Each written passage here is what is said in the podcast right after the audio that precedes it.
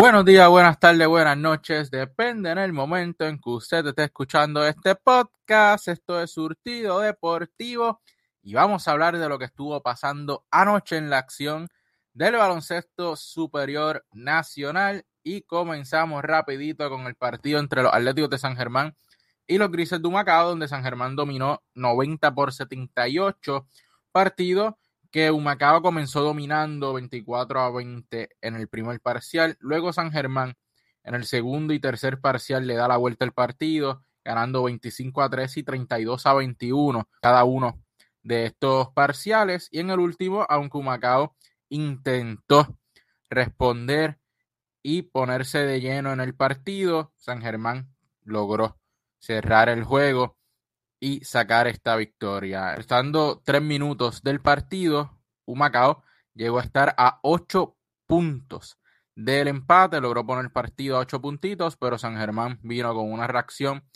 y poner el partido en caja de seguridad 90 a 78. En las estadísticas, Tima, tres puntos, un rebote, dos asistencias, un refuerzo que ha sido bien decepcionante para los grises de Humacao. Suárez, Timothy Suárez, 14 puntos y 4 rebotes. Luis Rivera, 8.5 asistencias. Timash Parker, la cara constante nativa de este equipo, 13 puntos. Jared Ruiz, debutando con los grises, 8 puntos del banco. Monty Scott, 8 puntos.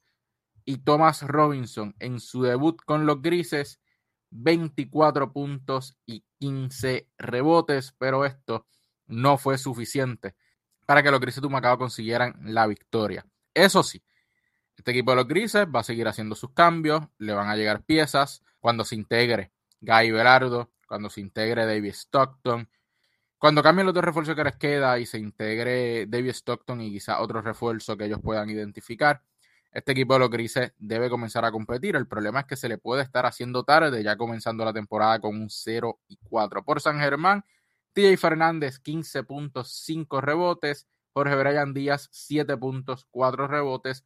Tony Bishop sigue siendo la constante ofensiva de este equipo con 21. Norris Cole, gran partido ofensivo con 20 puntos, 7 rebotes. Moni Rodríguez con 4 puntos, 3 rebotes. Todavía Moni no se ha encontrado en la temporada. Del banco, Josué Erazo, 2 puntos. Glenn Sanabria, 3 puntos. Su juego más bajito en puntos de estos primeros 3 de temporada. Luis Pelacoco Hernández sigue consistente, sus 10 puntitos y sus 8 rebotes viniendo del banco. Y el novato Antonio Gordon, 8 puntos. Este novato es muy ofensivo. Mientras más canchas se le dé, mejor va a lucir. Se va a ir adaptando poco a poco. Eh, Bobby Porratas lo dijo en una entrevista que le hiciera parte del equipo de staff de media de los Atléticos de San Germán. Pueden buscarlo en la página de los Atléticos, donde habla de este joven que le tienen mucha esperanza, le tienen mucha fe de que se va a dar. Y mientras este novato pueda aportar 6 a 8 puntos viniendo del banco, con lo consistente que está haciendo Luis Hernández en mantenerse de 8 a 10 puntos todas las noches, y lo que sabemos que puede hacer Glenn Sanabria junto a los 5 o 6 puntos que aporte Josué Erazo, San Germán tiene una banquilla bien sólida para competir y todavía no se ha integrado Irán Huertas, todavía tampoco se ha integrado Eric Ayala, que son dos piezas importantes del banquillo de los Atléticos de San Germán. Así que bastante profundo los Atléticos, o al menos los hombres, no los nombres, están haciendo el trabajo para este equipo. Pasamos a lo que son las estadísticas comparativas de ambos quintetos. San Germán dominó en todos los porcentajes de tiro, lanzó un 54 de campo, un 38 de tres puntos, un 72 del tiro libre. O sea, Germán tiene que seguir mejorando ese porcentaje del tiro libre. En rebotes dominó un Macao 40-34, en asistencias 23 a 20, en cortes de balón, en tenovers hicieron la misma cantidad de tenovers. En puntos en la pintura, San Germán dominó a pesar de perder en los rebotes. San Germán domina en puntos en la pintura por 10 puntos, 52 a 42.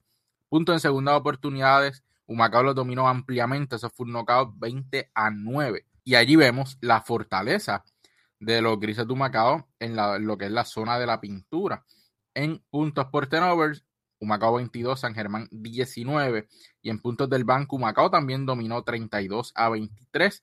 Es la primera vez en estos tres partidos que han jugado los Atléticos que un equipo domina en sus puntos del banco al quinteto anaranjado y negro. En punto en transición, rompimiento rápido, 32 a 27. Eso fue lo que estuvo pasando en el partido entre los Atléticos de San Germán y los Grises de Humacao, donde San Germán retiene su invicto y los Grises siguen sin conseguir victorias. En el segundo partido, los Vaqueros de Bayamón tomaron el comando de la sección B, derrotando 79 por 74 a los Gigantes de Carolina en un partido donde Shelton Mack consiguió 14 puntos, 5 rebotes, 5 asistencias y al Clark 17 puntos, 6 rebotes, Jesús Cruz 12 puntos, Filiberto Rivera no anotó, Julián Torres consiguió 13 puntos, 9 rebotes del banco, J.J. Romer está teniendo una muy buena temporada para ser un novato, con 5 puntos en la noche, pero ha sido un jugador que está produciendo desde el día 1 para los gigantes de Carolina viniendo del banco. Dos puntos para Joseph Soto, cuatro asistencias, ocho puntos para José Ortiz, un puntito para Bimbo Carmona y dos puntitos para Isaiah Manderson. Por otra parte, los vaqueros tuvieron a Javi González en 6 puntos, 6 asistencias. Jacob Wiley dominó por completo con 21 puntos. Benito Santiago, 9 puntos, 7 rebotes. Javier Javi Mojica, 12 puntitos. Jamil Wilson, 12 puntos también. Quizás los vaqueros esperaban un poquito más de Jamil Wilson. Javi Mojica está siendo un poquito inconsistente en este comienzo de temporada, pero haciendo lo suficiente para que los vaqueros se recuperaran de la primera derrota de la temporada en su casa, dominando entonces así la sección B del banco.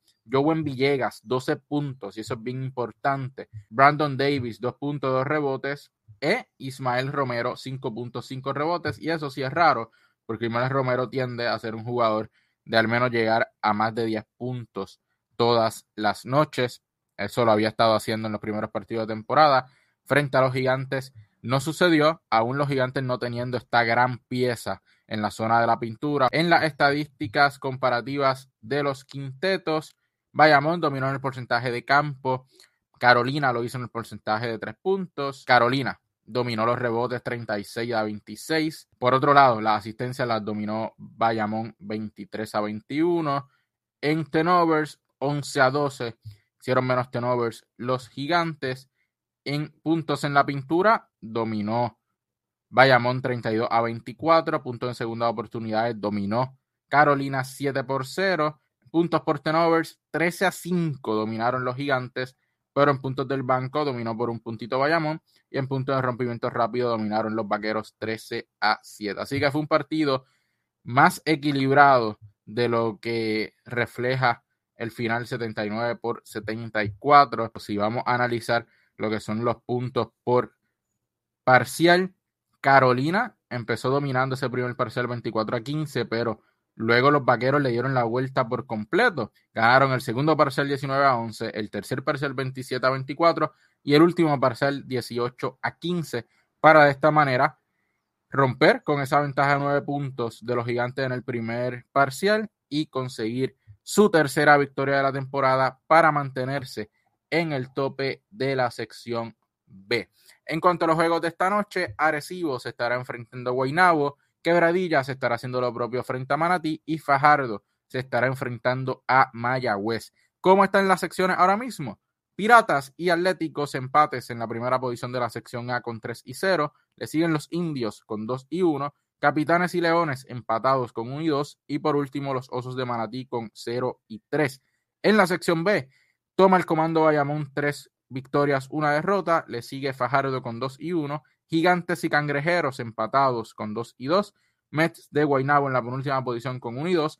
Y Grises de Macao con 0 y 4. Así que esta noche, los Mets buscan su segunda victoria de la temporada y jugar para 500. De igual manera, lo hacen los capitanes. Uno de estos dos equipos jugará para 500 esta noche y el otro caerá en su tercera derrota de la temporada. En el segundo partido de los Piratas y los Osos, Manatí busca su primera victoria, mientras que Quebradillas busca mantener su invicto complicado para los Osos de Manatí sin un centro. Ya hemos visto lo que hace Hassan Whiteside en el baloncesto superior nacional.